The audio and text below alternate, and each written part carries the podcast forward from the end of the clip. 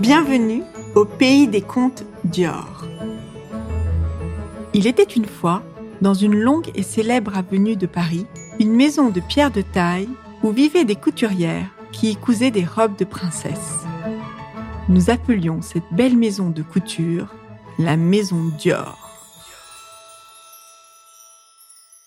Un soir, elles décidèrent de rester plus longtemps que d'habitude pour finir la grande collection qui devait défiler le lendemain. À travers les fenêtres, les lanternes apportaient un peu de lumière sur leur table de travail. Dehors, les feuilles d'automne tourbillonnaient dans le brouillard parisien qui s'était posé sur la ville depuis quelques heures. En blouse blanche, ces fées de la couture, que l'on appelle aussi petites mains, préparaient les robes cousues dont certaines exigent plus de 300 heures de travail.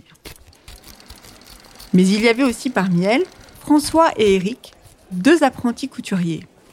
Ce soir-là, dans cette grande pièce, au fond d'un couloir, sous les toits de ce grand immeuble, ils étaient tous présents. Une sorte de désordre régnait. Quand soudain, dans ce grand ciel au-dessus de Paris, un bruit retentit. L'orage éclata. Lucille, l'une des couturières, ôta ses lunettes, songeuse. Ce bruit de tonnerre me semble bien étrange, dit-elle d'un air inquiet. J'ai l'impression que l'orage est dans cette pièce. Répondit Michel, la première d'atelier. Mais enfin, ria Gisèle. Que vous arrive-t-il? Pourquoi cet étrange sentiment envahissait-il ce lieu si paisible? Et là, les murs tremblèrent et l'orage éclata de plus belle. Les lanternes s'éteignirent et l'avenue entière fut plongée dans le noir absolu. Tous se mirent à chercher des bougies. C'est alors que devant leurs yeux, des ombres se dessinèrent sur les murs blancs. Mon Dieu, regardez cria Eric. Puis vint le tour des rouleaux de tulle qui se mirent à voler dans la pièce. Mais que se passe-t-il? ria Marlène. Il ne s'agissait plus d'un orage, mais de toute autre chose. Et tous, à ce moment précis, comprirent que des forces d'ailleurs étaient là, présentes. Victoire se glussa sous la table. Mais personne n'avait vraiment peur. La première d'atelier reprit ses esprits. Enfin, mesdames, nous avons une collection à finir. Et il n'est point bienvenu de faire des farces à la veille d'un défilé. Mesdames, au travail dit-elle sèchement. La fenêtre s'ouvrit brusquement. Une vue imprenable sur ce Paris embrumé et sans lumière les surprit. Les étoiles se mirent à scintiller dans ce ciel orageux. De plus belle. Les lumières se mirent à clignoter et les mannequins de bois, tels des fantômes rigides, se mirent à bouger et à danser. Il y avait un farceur dans la pièce, une personne avec beaucoup d'humour. Il y a quelqu'un? demanda timidement Lucille. Et soudain, une voix sourde, douce et lointaine répondit. Je suis là. Cette voix, tout le monde pouvait la reconnaître. Monsieur Dior était parmi eux ce soir. Enfin, ils avaient envie d'y croire. Puis soudain, plus rien. La lumière revint et un air de piano surgit de la rue. Mais enfin, reprit la première d'atelier, tout cela n'est que le fruit de notre imagination. Nous voyons des choses farfelues.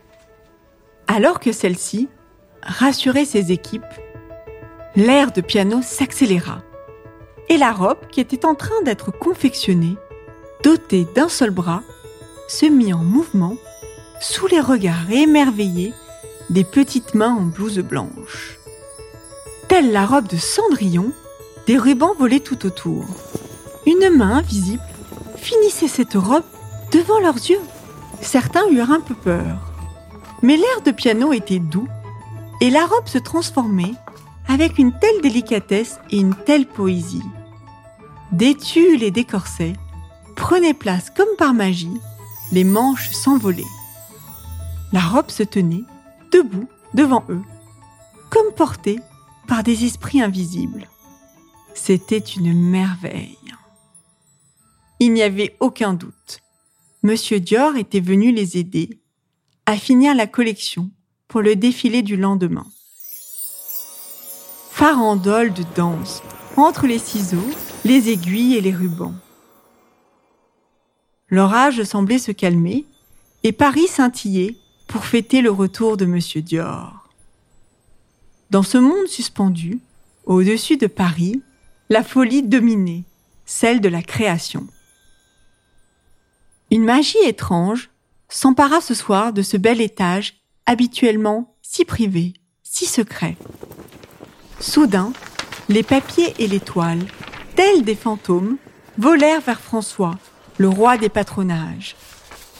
Ils se posèrent près de lui. Monsieur Dior avait soigneusement corrigé son ouvrage. François dit alors à voix haute. Mesdames, le maître des lieux est parmi nous ce soir. Quel honneur Mais de quoi parles-tu, François? Monsieur Dior est mort depuis des années. Et voilà que les robes se mirent à danser de nouveau. Soudain, tous comprirent qu'il avait sans doute raison et que le grand maître était revenu.